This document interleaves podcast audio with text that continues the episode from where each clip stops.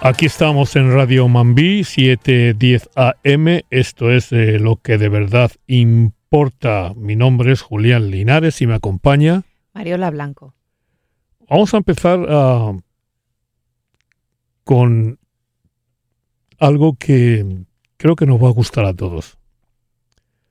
Porque tenemos un invitado carismático, tenemos un invitado con mucha sensibilidad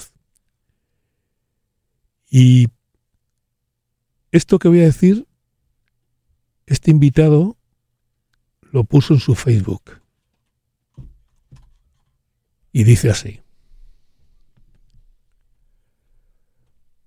Porque yo quise olvidar y puse un muro de piedra entre tu casa y la mía.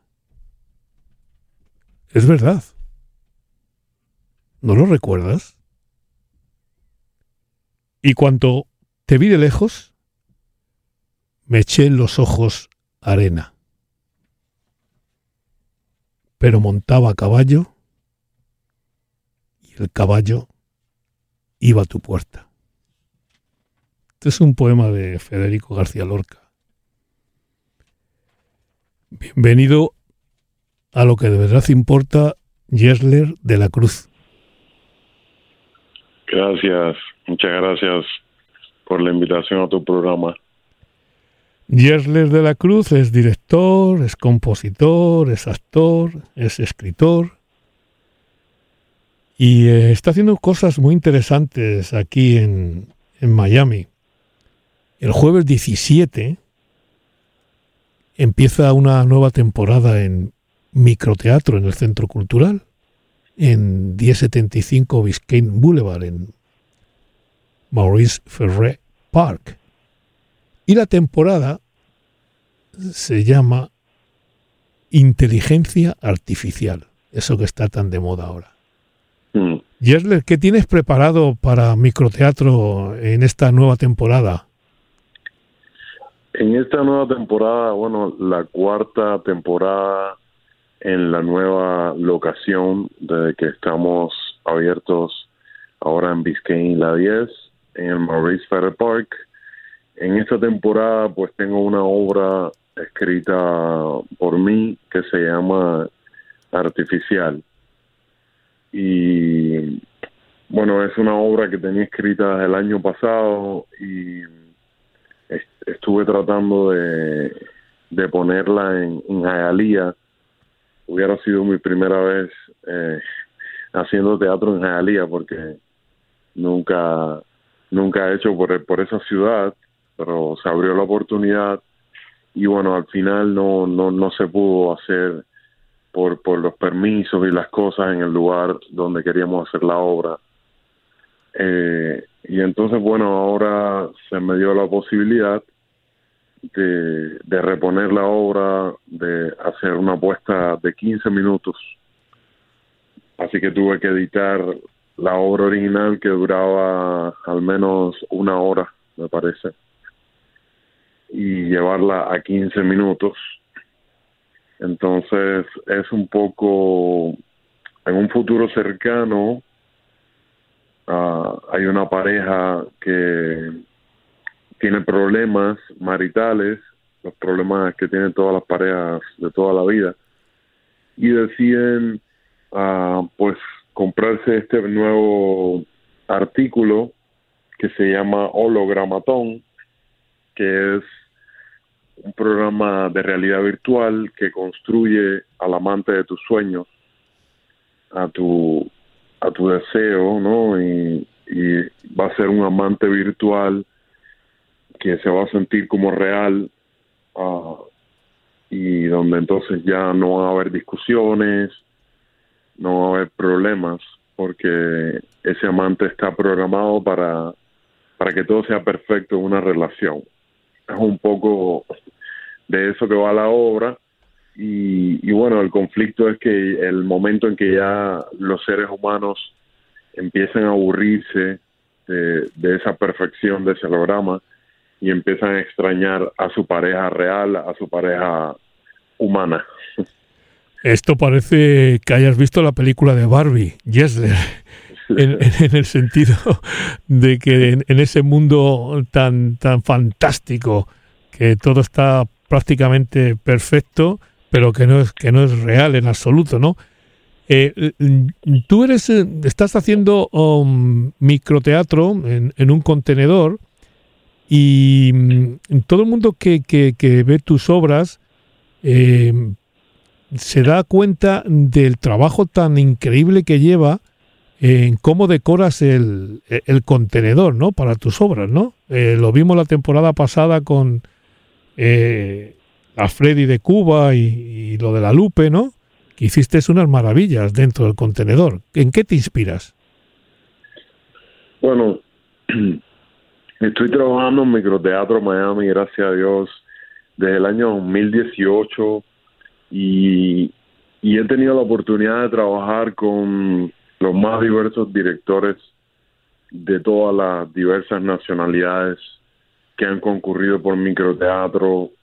De hecho, he tenido la oportunidad de estar en las dos producciones que ha hecho Micro, que fueron una beca para, para un director, que se lo ganó un director de Cuba, Carlos Díaz, y luego una directora de España eh, donde hicieron una obra en los siete contenedores. Y incluso en esas dos producciones he tenido la oportunidad de participar como actor. Así que siento que, que me inspiro de, los trabajos de, todos los colegas y de todas las personas que he visto desde que estoy trabajando en micro y desde antes de trabajar también cuando, cuando fui hace años uh, deseando un día poder estar ahí y, ver el trabajo de afuera de, muchos otros colegas. Entonces he aprendido, por ejemplo, que algunas personas le ponen mucho asunto a, las luces para otras producciones, porque es que el teatro tiene muchos lenguajes y muchas maneras de, existir y de, y de, ser, y, y ninguna está mal. No critico ningún ningún estilo teatral, me parece que todos todos tienen su verdad y todos tienen su lenguaje. Pero mm, me he inspirado de esas personas que le ponen más asunto a, las luces, tal vez. He aprendido de ellos, de las personas que le ponen más asunto a la escenografía. He aprendido de la escenografía. Yo vengo de un teatro de cámara negra, vengo de un teatro de actor donde no existía escenografía ni nada de eso. Así que ha sido como un nuevo lenguaje que he aprendido en micro, donde más que una obra de teatro, lo que yo quiero es tener una experiencia, una experiencia teatral. La diferencia es que una obra de teatro uno se sienta y la ve desde, desde la butaca, pero una experiencia es cuando uno entra dentro de ese mundo y uno se siente que forma parte de la obra de teatro que no estás sentado en la lejanía de una butaca, sino que estás metido dentro de la acción. El, actor suda y te caen las gotas de sudor. es decir, eh, se ve desde muy, desde muy íntimo toda esta toda esta acción, toda esta, esta trama que, que está ocurriendo y el público se siente totalmente dentro de la trama de las cosas más lindas que me han dicho, por ejemplo, con la Freddy de Cuba, um, busqué un, un aromatizador de estos de, flores que me recordaba a mi abuela o a, mi niñez en Cuba. Y, y varias gente se dieron cuenta, varias gente y me dijeron, wow, me gustó es que desde que abrí la puerta del contenedor el olor me dio el olor a, a lavanda, creo que era el olor que escogí. Y de eso se trata el, el teatro sensorial, que no es solo ver una obra, sino es sentirla. sentir los olores, estar ahí adentro. O sea que entonces no hay que perdernos artificial. Eh, este empieza este jueves 17 de agosto en eh, Microteatro del Centro Cultural Español, 1075 Biscayne Boulevard, y en el Maurice Ferrer Park, lo mismo que las otras eh, seis obras que hay en los otros uh, contenedores, en un ambiente muy, muy familiar y donde vamos a tener a, a, de la Cruz uh, dirigiendo esta obra. Tú no estás actuando ahí, ¿no? No, estoy dirigiendo y escribiendo en esta producción. Eh, al principio, Yesler, he leído un, un poema que tú uh, pusiste en Facebook que me gustó muchísimo. Lógicamente, casi todo lo de Lorca es maravilloso. Eh, pero me gustaría, no sé, preguntarte también por, por ti, por, por tu vida, por lo que has pasado, llegaste de Cuba. Eh, ¿Te fue difícil el, adaptarte, el llegar aquí, el hacer teatro, el, el, ver, el verte en Miami lejos de, de tu tierra, de tu gente? Sí, claro, claro. Es difícil para para cualquier emigrante entrar en, en esta nueva vida, en esta nueva experiencia, a comenzar de cero. Mm, yo decidí, desde que llegué aquí, bueno, entrar al teatro, entré al grupo de Prometeo en el Miami Dade College con la maestra Teresa María Rojas. Era una de sus últimas clases ya la maestra estaba por retirarse incluso, así que bueno, tengo la suerte de, haber tomado clases con, con María Teresa, muy conocida en el ambiente teatral de Miami hace 20 años. Um, y de ahí vino Ana Viña, otra maestra cubana del teatro, del cine, de la televisión de Cuba, a hacer una producción que era Los cuentos del Decamerón y vino aquí a la clase donde yo estaba con Prometeo y María Teresa me, me sugirió para, para esa producción y así comencé en el teatro profesional. Fue cuestión de meses. Y, y he estado en todas las los tipos, yo digo, en todas las, producciones, desde las más exitosas hasta las menos exitosas. Uno de esas mismas, los cuentos del de Camerón, tuvimos buenas funciones, pero tuvimos otras funciones donde éramos más actores en escena que, público, porque éramos como cinco o seis actores y a veces tuvimos público de dos, tres personas. Eso para una obra larga es, es difícil. Pero aún así lo hacíamos. Eso es lo que recuerdo como el principio de, del teatro aquí en Miami Luego comencé a trabajar con Habana Fama, con Juan Roca. Juan Roca siempre ha tenido un poco más su propio público en el Southwest o donde quiera que tuviera su teatro. Así que fue un poco más fortuito ahí. Uh, esto con César Mite, con Giovanni Medina. Hice una gira por todo el país con Giovanni. Eh, visitamos 25 ciudades del este eh, haciendo dos espectáculos, mm, Don Quijote de la Mancha y Los Mosqueteros, para, para diferentes ciudades acá del este. Y bueno, lo, lo que más importante digo yo que he hecho también el teatro, aparte de mucho micro, es Amparo, ah, la, la experiencia Amparo, que fue una obra de Broadway que duró nueve meses aquí en Miami y bueno, fue muy exitosa. Tuvimos mucho público que, que fue a ver la obra y donde tuve la oportunidad de trabajar junto a grandes estrellas del teatro cubano, junto a Susana Pérez, Vivitica, muchas, muchas grandes figuras del cine, la televisión, del teatro y también um, trabajar con, con la directora Victoria Collado, que es más de los muchachos acá que han estudiado en FIU y eso, que también es otro otro mundo, el mundo de los americanos, como digo yo.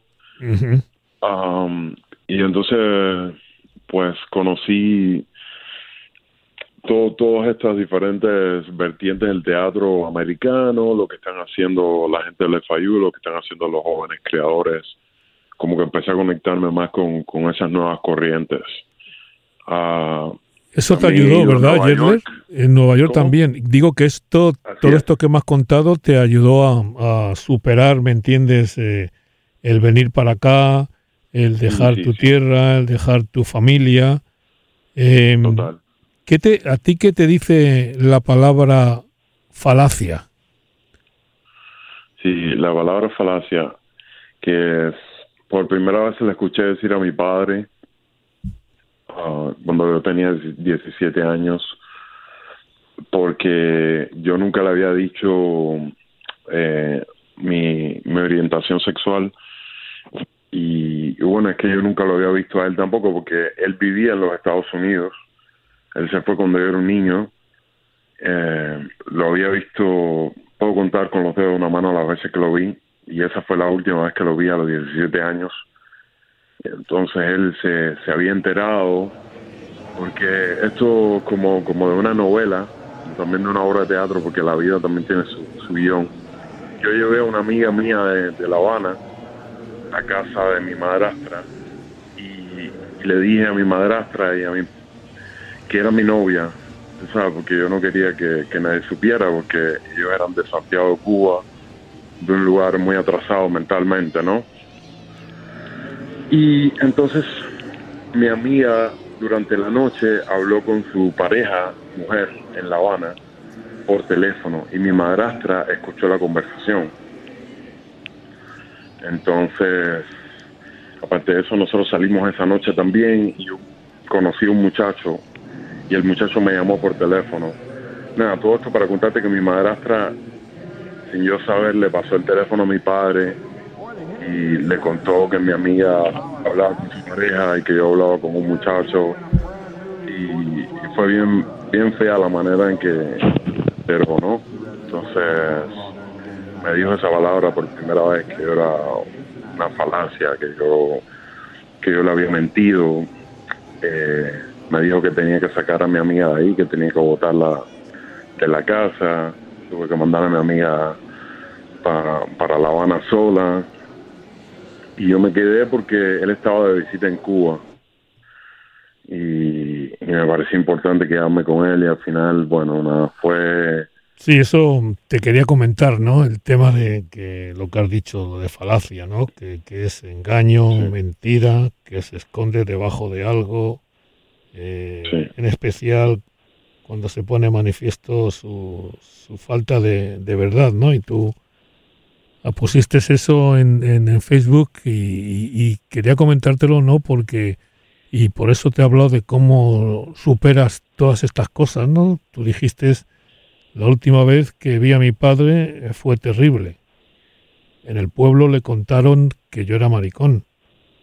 Me gritó, me humilló me dijo que yo era una falacia. Nunca había escuchado esa palabra. De eso hace ya más de 20 años. Nunca más volví a ver a mi padre. Un día me llamaron y me dijeron que había muerto. Entonces, eso es lo que te quería preguntar. Todas estas cosas se superan creando como tú creas, como tú diriges. Eh, me impresionó lo, que lo que has el, post que, hiciste, ¿no? Y, pensé que muchas veces eh, se salen de las crisis eh, haciendo lo que te gusta y yo creo que tú has sabido hacer lo que te gusta, lo has hecho, lo estás haciendo con mucho éxito y en el caso este pues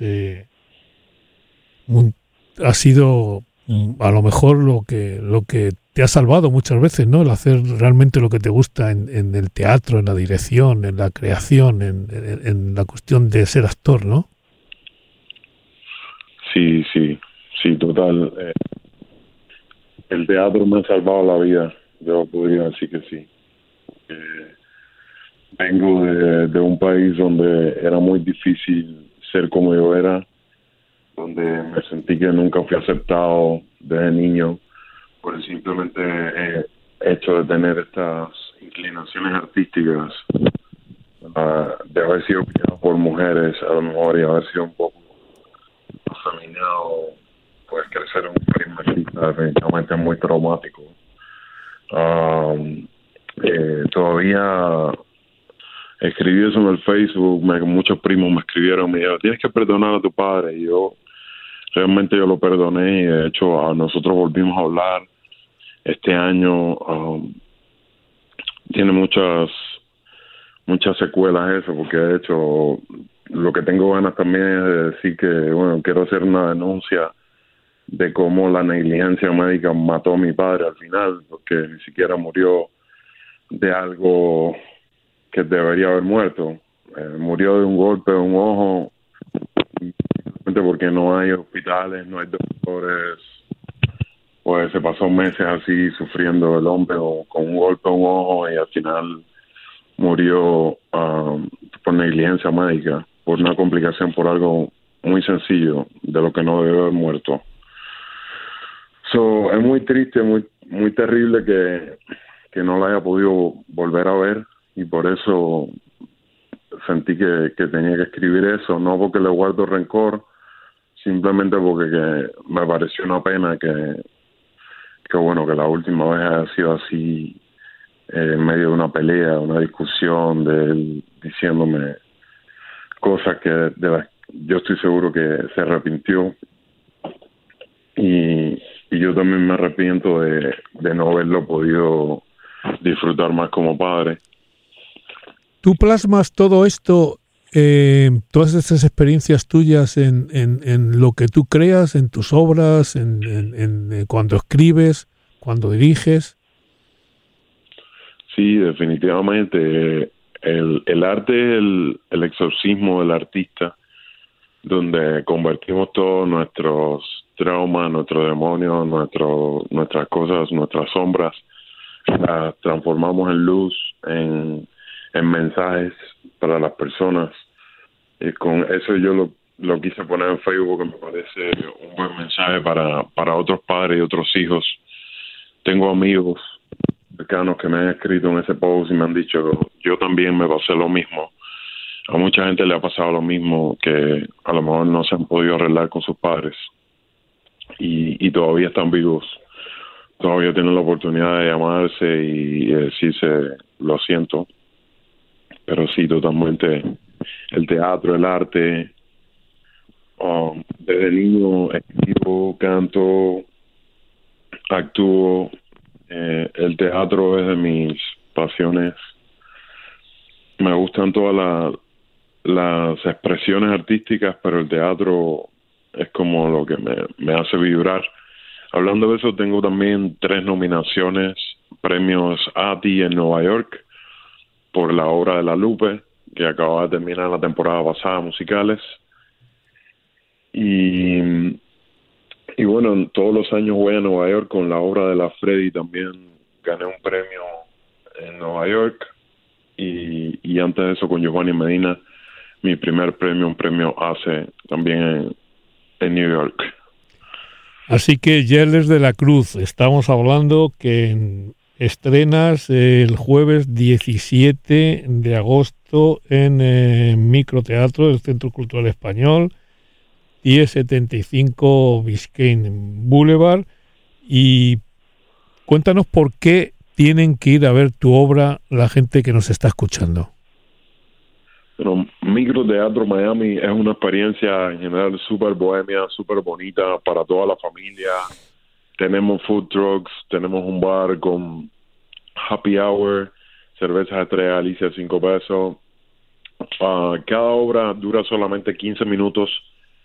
Cada obra ocurre dentro de un contenedor y solo pueden entrar 15 personas. Así que es una experiencia muy íntima, muy única. Cada obra se repite cinco veces durante la noche. Es, es una experiencia muy linda. Si compran tres obras, le salen en 24 dólares, es el descuento. Si compras una sola, pues te salen 10 dólares.